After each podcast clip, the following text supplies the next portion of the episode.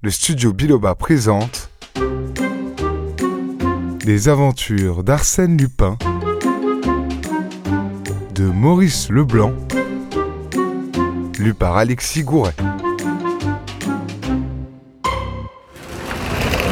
Sherlock Holmes arrive trop tard. Première partie. C'est étrange ce que vous ressemblez à Arsène Lupin, Velmont. Vous le connaissez? Oh, comme tout le monde par ses photographies, dont aucune n'est pareille aux autres, mais dont chacune laisse l'impression d'une physionomie identique, qui est bien la vôtre. Horace Velmont parut plutôt vexé. N'est-ce pas, mon cher Devanne? Et vous n'êtes pas le premier à m'en faire la remarque, croyez-le. C'est au point, insista Devanne, que si vous n'aviez pas été recommandé par mon cousin d'Estévan, et si vous n'étiez pas le peintre connu dont j'admire les belles marines, je me demande si je n'aurais pas averti la police de votre présence à Dieppe. La boutade fut accueillie par un rire général. Il y avait là, dans la grande salle à manger du château de Tiberménil, outre Velmont, l'abbé Gély, curé du village, et une douzaine d'officiers dont les régiments manœuvraient aux environs, et qui avaient répondu à l'invitation du banquier Georges de Vannes et de sa mère. L'un d'eux s'écria. Mais est-ce que, précisément, Arsène Lupin n'a pas été signalé sur la côte après son fameux coup du rapide de Paris au Havre? Parfaitement. Il y a de cela trois mois. Et la semaine suivante, je faisais connaissance au casino de notre excellent Velmont, qui, depuis, a bien voulu m'honorer de quelques visites. Agréable préambule d'une visite domiciliaire plus sérieuse qu'il me rendra l'un de ces jours, ou plutôt l'une de ces nuits. On rit de nouveau, et l'on passa dans l'ancienne salle des gardes, vaste pièce très haute qui occupe toute la partie inférieure de la tour Guillaume, et où Georges de Vannes a réuni les incomparables richesses accumulées à travers les siècles par les sires de Tiberménil. Des bahuts et des crédences, des landiers et des girandoles la décorent. De magnifiques tapisseries pendent aux murs de pierre, les embrasures des quatre fenêtres sont profondes, munies de bancs, et se terminent par des croisées ogivales à vitraux encadrés de plomb. Entre la porte et la fenêtre de gauche s'érige une bibliothèque monumentale de style Renaissance, sur le fronton de laquelle on lit en lettres d'or Tiberménil, et au-dessous la fière devise de la famille Fais ce que veulent. Et comme on allumait des cigares, Devanne reprit euh, Seulement, Dépêchez-vous, Valmont. C'est la dernière nuit qui vous reste. Et pourquoi? fit le peintre qui, décidément, prenait la chose en plaisantant. Devanne allait répondre quand sa mère lui fit signe. Mais l'excitation du dîner, le désir d'intéresser ses hôtes l'emportèrent. Bah murmura-t-il, je puis parler maintenant. Une indiscrétion n'est plus à craindre.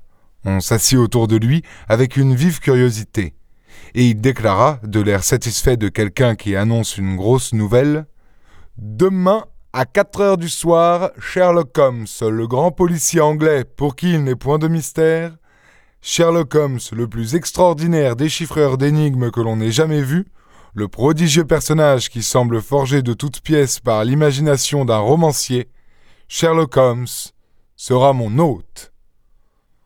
On se récria. Sherlock Holmes à Tiberménil c'était donc sérieux. Arsène Lupin se trouvait réellement dans la contrée? Arsène Lupin et sa bande ne sont pas loin. Sans compter l'affaire du baron Cahorn, à qui attribuer les cambriolages de Montigny, de Gruchet, de Craville, sinon à notre voleur national. Aujourd'hui, c'est mon tour. Et vous êtes prévenu, comme le fut le baron Cahorn? Le même truc ne réussit pas deux fois. Alors? Alors? Alors voici. Il se leva et désigna du doigt, sur l'un des rayons de la bibliothèque, un petit espace vide, entre deux énormes in-folios. Il y avait là un livre, un livre du XVIe siècle, intitulé Chronique de Tiberménil, et qui était l'histoire du château depuis sa construction par le duc Rollon sur l'emplacement d'une forteresse féodale. Il contenait trois planches gravées. L'une représentait une vue cavalière du domaine dans son ensemble, la seconde le plan des bâtiments, et la troisième, j'appelle votre attention là-dessus, le tracé d'un souterrain dont l'une des issues s'ouvre à l'extérieur de la première ligne des remparts et dont l'autre aboutit ici. Oui, dans la salle même où nous nous tenons. Or, ce livre a disparu depuis le mois dernier. Fichtre, dit Velmont. C'est mauvais signe. Seulement, cela ne suffit pas pour motiver l'intervention de Sherlock Holmes. Certes, cela n'eût point suffi s'il ne s'était passé un autre fait qui donne à celui que je viens de vous raconter toute sa signification. Il existait à la Bibliothèque nationale un second exemplaire de cette chronique, et ces deux exemplaires différaient par certains détails concernant le souterrain, comme l'établissement d'un profil et d'une échelle, et diverses annotations, non pas imprimées, mais écrites à l'encre et plus ou moins effacées. Je savais ces particularités, et je savais que le tracé définitif ne pouvait être reconstitué que par une confrontation minutieuse des deux cartes. Or, le lendemain du jour où mon exemplaire disparaissait, celui de la Bibliothèque nationale était demandé par un lecteur qui l'emportait sans qu'il fût possible de déterminer les conditions dans lesquelles le vol était effectué. Des exclamations accueillirent ces paroles. Cette fois, l'affaire devient sérieuse. Aussi, cette fois, dit Devanne, la police s'émut et il y eut une double enquête, qui d'ailleurs n'eut aucun résultat, comme toutes celles dont Arsène Lupin est l'objet. Précisément. C'est alors qu'il me vint à l'esprit de demander son concours à Sherlock Holmes, lequel me répondit qu'il avait le plus vif désir d'entrer en contact avec Arsène Lupin. Quelle gloire pour Arsène Lupin dit Velmont. Mais si notre voleur national, comme vous l'appelez, ne nourrit aucun projet sur Tiberménil, Sherlock Holmes n'aura qu'à se tourner les pouces. Il y a autre chose et qui l'intéressera vivement la découverte du souterrain. Euh, comment Vous nous avez dit qu'une des entrées s'ouvrait sur la campagne, l'autre dans ce salon même. Où En quel lieu de ce salon? Les lignes qui représentent le souterrain sur les cartes aboutit bien d'un côté à un petit cercle accompagné de ces deux majuscules, TG, ce qui signifie sans doute Tour Guillaume. Mais la tour est ronde, et qui pourrait déterminer à quel endroit du rond s'amorce le tracé du dessin? Devanne alluma un second cigare et se versa un verre de bénédictine. On le pressait de questions, il souriait, heureux de l'intérêt provoqué. Enfin, il prononça. Le secret est perdu. Nul au monde ne le connaît.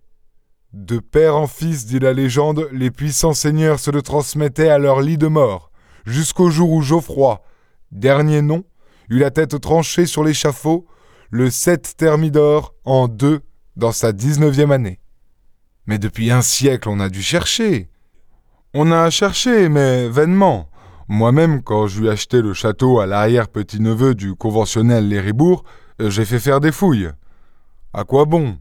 Songez que cette tour environnée d'eau n'est reliée au château que par un point, et qu'il faut, en conséquence, que le souterrain passe sous les anciens fossés. Le plan de la Bibliothèque nationale montre d'ailleurs une suite de quatre escaliers comportant 48 marches, ce qui laisse supposer une profondeur de plus de 10 mètres. Et l'échelle annexée à l'autre plan fixe la distance à 200 mètres. En réalité, tout le problème est ici, entre ce plancher, ce plafond et ces murs. Ma foi, j'avoue que j'hésite à les démolir. Et l'on n'a aucun indice. Aucun. L'abbé Gély objecta. Monsieur Devanne, euh, nous devons faire état de deux citations. Oh, oh, oh, s'écria Devanne en riant. Monsieur le curé est un fouilleur d'archives, un grand liseur de mémoire, et tout ce qui touche à Tiberménil le passionne mais l'explication dont il parle ne sert qu'à embrouiller les choses. Mais encore Vous y tenez Énormément. Vous saurez donc qu'il résulte de ces lectures que deux rois de France ont eu le mot de l'énigme. Deux rois de France Henri IV et Louis XVI. Ce ne sont pas les premiers venus. Et comment monsieur l'abbé est-il au courant? Oh, c'est bien simple, continua Devanne. L'avant-veille de la bataille d'Arc, le roi Henri IV vint souper et coucher dans ce château. À onze heures du soir, Louise de Tancarville, la plus jolie dame de Normandie, fut introduite auprès de lui par le souterrain avec la complicité du duc Edgar, qui, en cette occasion, livra le secret de famille. Ce secret, Henri IV le confia plus tard à son ministre Sully, qui raconte l'anecdote dans ses royales économies d'État, sans l'accompagner d'autres commentaires que de cette phrase incompréhensible La hache tournoie dans l'air qui frémit, mais l'aile s'ouvre, et l'on va jusqu'à Dieu. Il y eut un silence, et Velmont ricana. Ce n'est pas d'une clarté aveuglante. Monsieur le curé veut que Sully ait noté par là le mot de l'énigme, sans trahir le secret des scribes auxquels il dictait ses mémoires. L'hypothèse est ingénieuse. Je l'accorde, mais qu'est-ce que la hache qui tournoie et l'oiseau qui s'envole? Et qu'est-ce qui va jusqu'à Dieu? Mystère Velmont reprit. Et ce bon Louis XVI fut-ce également pour recevoir la visite d'une dame qu'il se fit ouvrir le souterrain? Je l'ignore. Tout ce qu'il est permis de dire, c'est que Louis XVI a séjourné en 1784 à Tiberménil et que la fameuse armoire de fer, trouvée au Louvre sur la dénonciation de Gamin, renfermait un papier avec ces mots écrits par lui Tiberménil 2, 6, 12. Horace Velmont éclata de rire. Victoire Les ténèbres se dissipent de plus en plus. Deux fois six font douze. Riez à votre guise, monsieur, fit l'abbé.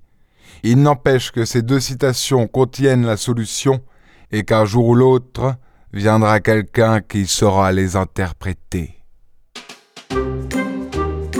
Cette histoire d'Arsène Lupin est à suivre dans l'épisode suivant.